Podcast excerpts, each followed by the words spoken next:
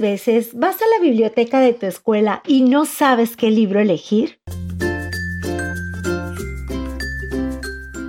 Por eso mejor escucha las reseñas literarias de niños para niños y encuentra tu próxima aventura.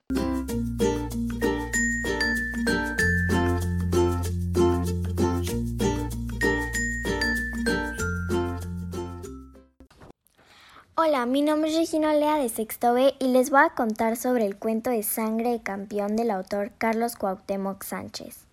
Y pues les quiero platicar de este libro porque cuando lo empecé a leer no podía parar de leerlo. El cuento se trata sobre dos hermanos que un día estaban en un trampolín y el niño más grande llamado Felipe empujó a su hermano a la alberca pero al empujarlo no calculó bien, así que en vez de caer a la alberca, rozó el cemento y se pegó muy duro. Así que sus papás castigaron a Felipe por haber hecho eso.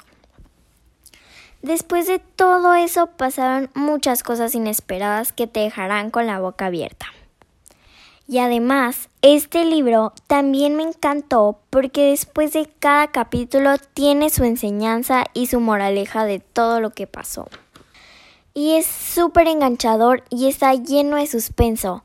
Así que si quieres saber lo que va a pasar después, te recomiendo este libro.